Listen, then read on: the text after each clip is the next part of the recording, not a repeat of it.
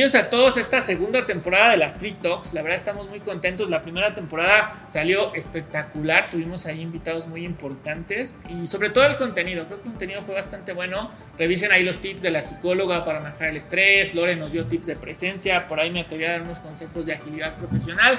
Creo que está bastante bueno el contenido. Tuvimos muy buena aceptación. Tuvimos videos bastante vistos. Y en esta nueva temporada pues estamos buscando mantener esa misma ideología que tuvo la comunidad Trifecto aquí mediante las Street Talks de compartir conocimiento. Lo que buscamos es dar comentarios, sugerencias, tips, hay análisis de libros especializados para que ustedes tengan herramientas para triunfar tanto profesional como personalmente.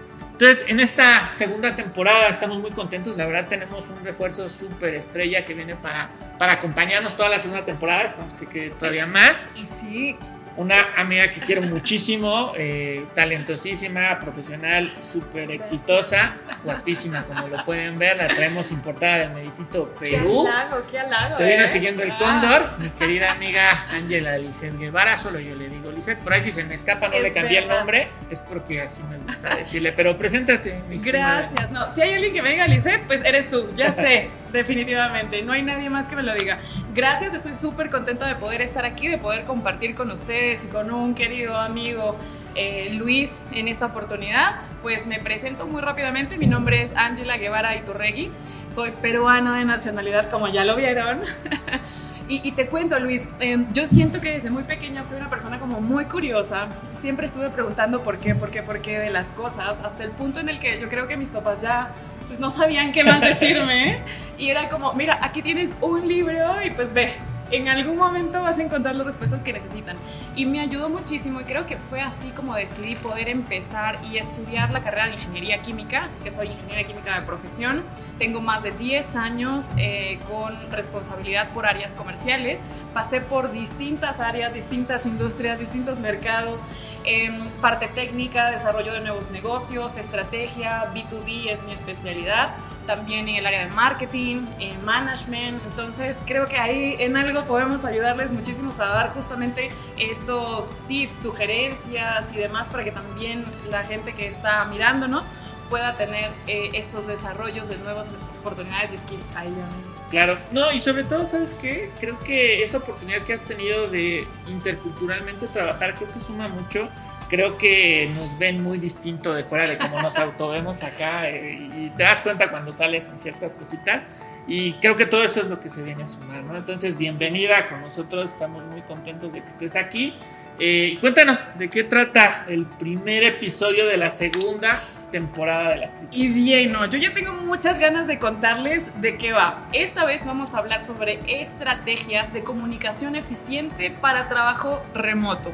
Y ya sabemos, hace dos años empezamos con esto de una forma mucho más focalizada y pues llegó para quedarse, definitivamente. Y ya no es nuevo, ¿eh? O sea, ya No. no se vale decir que es un nuevo modo de trabajo. Creo que ya llevamos bastante tiempo haciéndolo. Entonces creo que ya no Exacto. se vale. Y, y sería importante definir, porque eh, esa parte de, de- de comunicación y del tema remoto creo que se tiene que entender.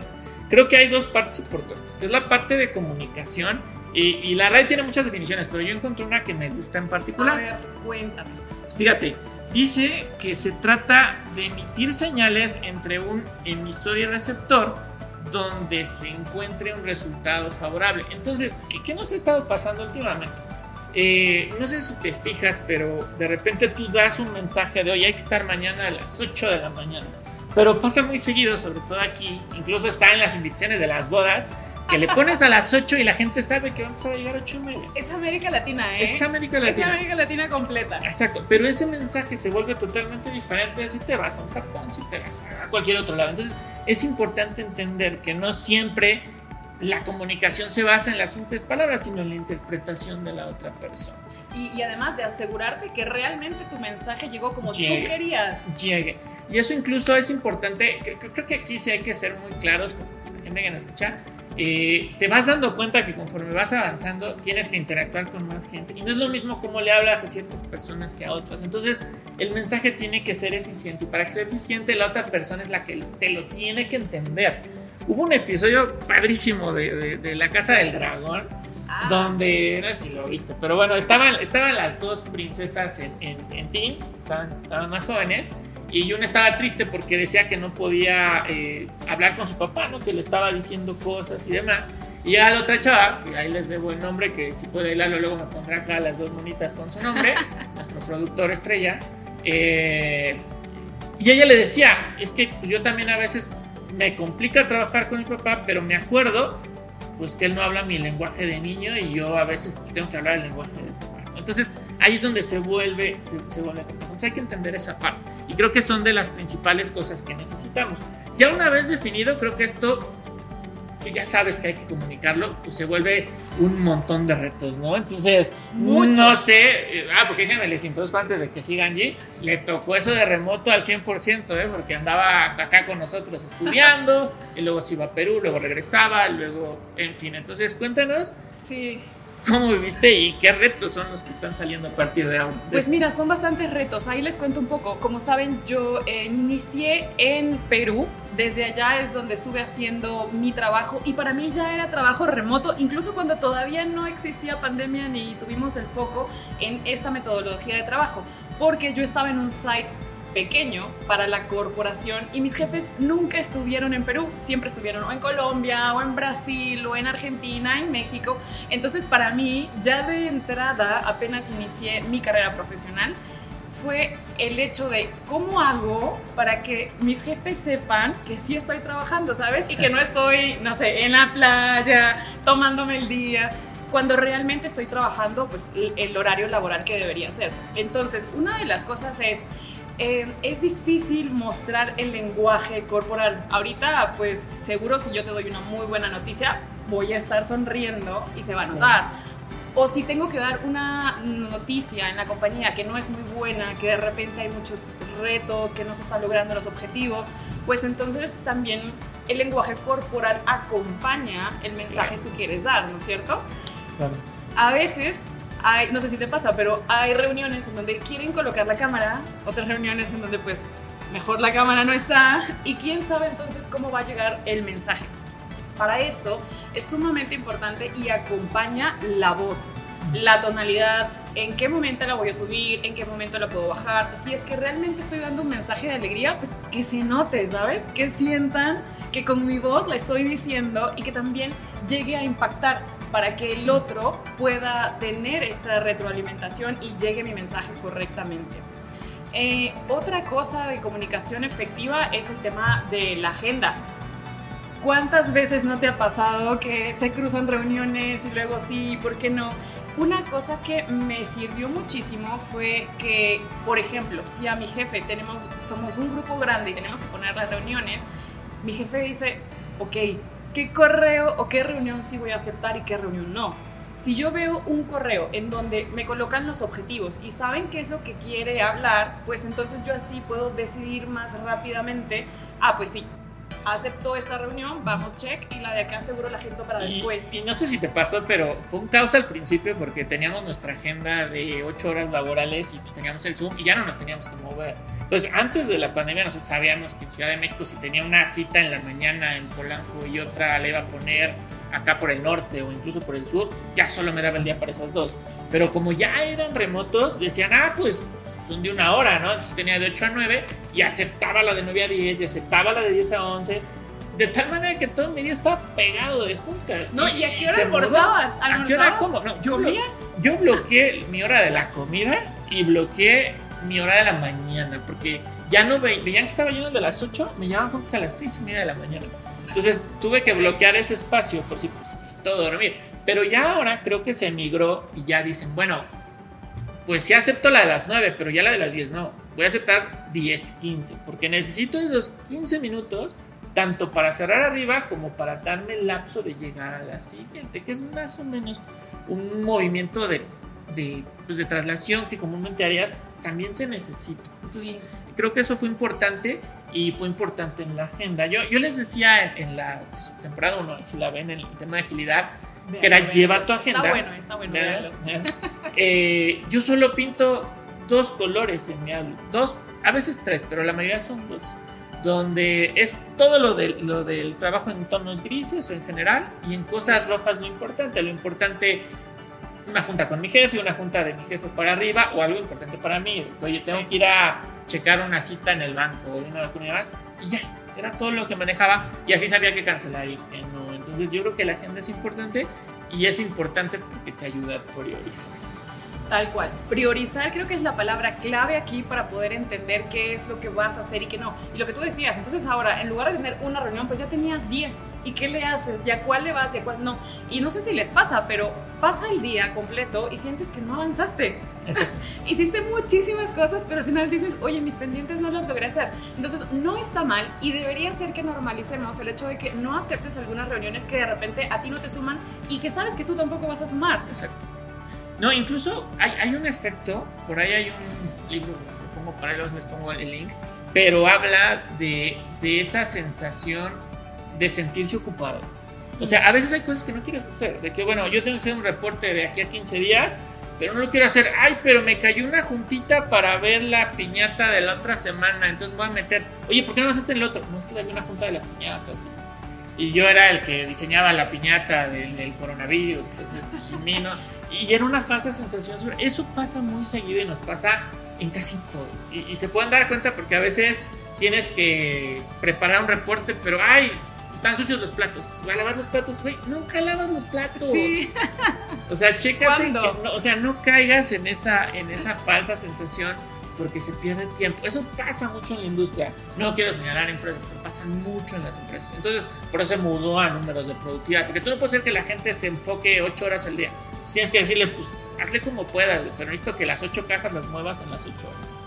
Y ya ellos se Y el enfoque en resultados. El enfoque en resultados. Finalmente no quiere decir que que trabajes 10 horas o que trabajes 8 va a ser que trabajaste más o fuiste más eficiente o menos eficiente. Al final es los resultados que vas a obtener, qué tanto están cumpliendo con los objetivos que te planteaste al inicio de tu tarea.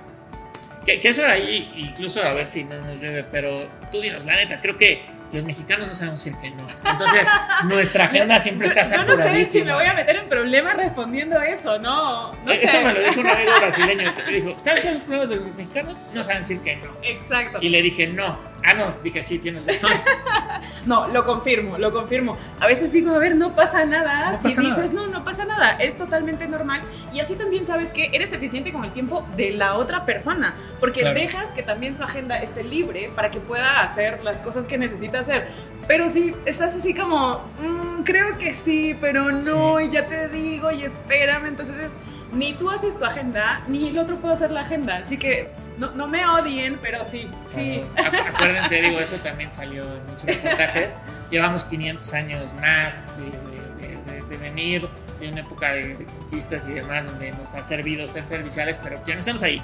Ya estamos en una posición donde podemos empezar a respetar nuestros, nuestros tiempos. Y bueno, creo que empezamos a ver ya, creo que valdría la pena meter un poquito de estrategia a esa parte que, que ya se vio de lo que nos comentó Angie y yo ponía tres estrategias principales. Y, creo que esas tres son para todo, ¿eh? no nada más para lo laboral. Creo que te sirve si vas a ir a ver un partido de fútbol o si vas a ir a.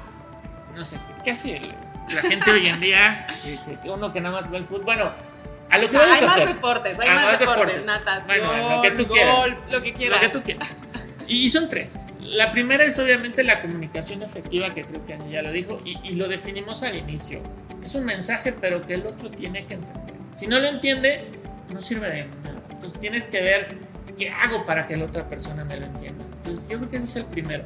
El segundo es definir tanto las metas específicas como también las expectativas.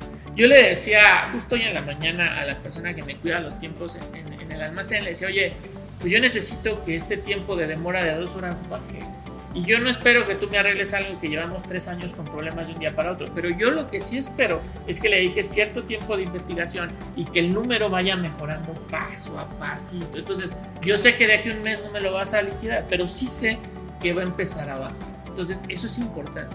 Y yo el último que yo pondría es la confianza. Este es el más difícil del mundo, pero eh, es complicadísimo, pero es crítico para jugar, en, al menos aquí, en, todo lo que es América Latina. Tenemos que confiar. ¿Por qué? Porque al final, si confías, a veces te van a quedar bien, a veces te van a quedar mal. Pero si no confías, todo el mundo te va a quedar mal.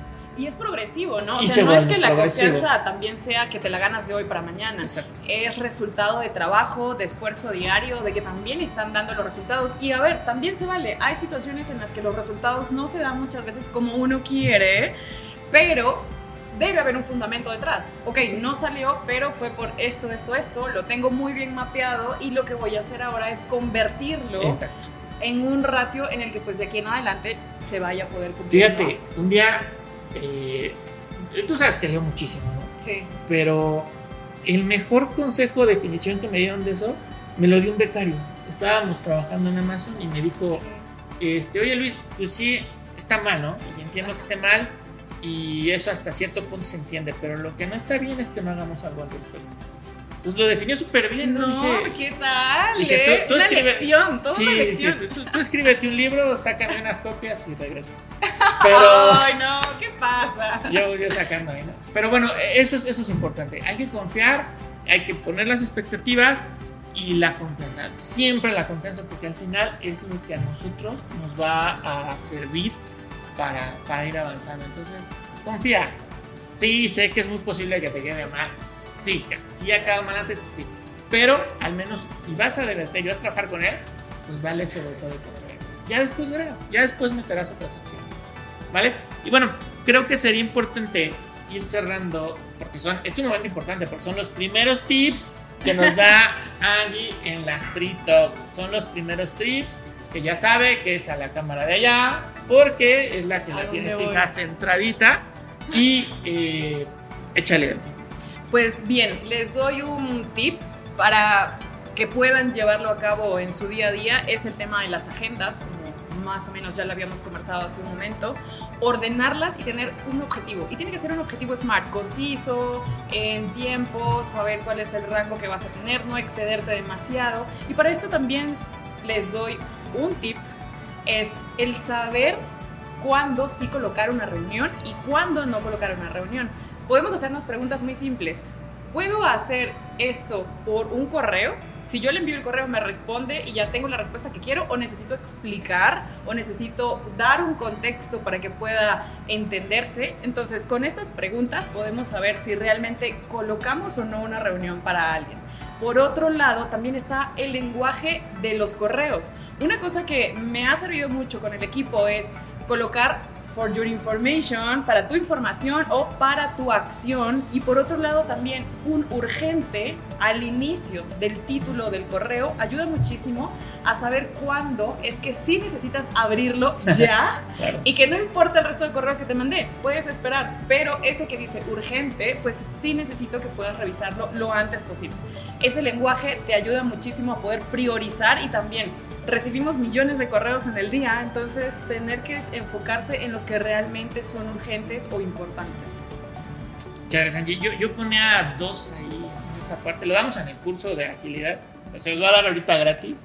Eh, yo tengo una sola regla en mi correo eh, electrónico. Ya es que puedes poner mil reglas, ¿no? Sí. Que es independiente de los folders. Solo tengo una. Cuando va ¿Cuál es? dirigido para mí el correo, Ajá. va en un folder. Y cuando voy en copia va a otro. Ah, Cuando va Me en gusta. copia, a mi Me tiempo, gusta. porque es para mi información. Entonces lo está manejando alguien más. Cuando es para mí, yo lo pongo. Y el otro tip que les que coloco siempre, a veces las personas solo leen el subject. Entonces, esto empezó con los compañeros estadounidenses, pero es muy efectivo. A veces te pone requiere respuesta o requiere algo. sí. Eso es importante. Oye, yo le estoy escribiendo porque no sé qué día va a ser la fiesta o qué día va a ser la junta de ventas. Ponle arriba, requiere confirmar fecha de ventas. A lo mejor es lo único que lee. Y a veces yo hasta le pongo, requiero que Juan Pérez me diga cuándo es la fiesta de ventas. Buenísimo. Volvemos a lo mismo, que el otro te entienda lo que le quieres decir. No esperes que lea seis párrafos. ¿Va? Y bueno, me voy a cerrar con las conclusiones de este ver, nuestro primer episodio. Voy a amarrar las conclusiones con, con los libros porque me gusta que haya un sustento de allá. Ya sabemos que iba a haber uno, ya Sí, sabíamos, sí, sí. sí. Entonces, el que, les, el que les voy a recomendar es uno que se llama Think Again de Adam Grant. Él reta mucho. De hecho, está ya en, en- en- Ya lo subí a TikTok. Él reta mucho que vuelvas a pensar las cosas. Que algo a veces no es tan importante, que algo a veces vale la pena meditarlo una vez más. Y esto se usa no nada más eh, en el día a día se usa en la industria, se usa en los pronósticos deportivos, en los once, etc.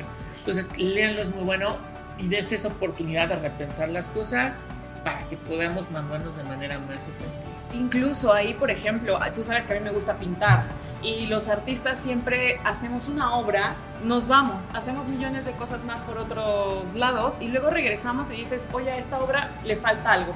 Y vuelves a darle un retoque.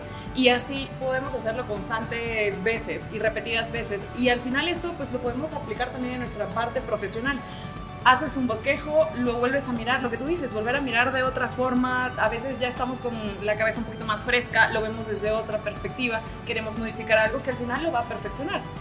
Y de hecho, para que estén tranquilos, hay un estudio de, los, SITs y demás exámenes, la gente que más borra y más checa y más repiensa es la que tiene scores más altos.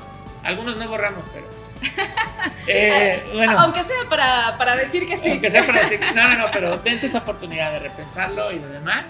Eh, síganos, este episodio lo estamos subiendo, estamos subiendo más documentación, viene nuestra agenda 2023, empezando la segunda temporada con todo. Síganos, nos vemos, hasta pronto. Gracias.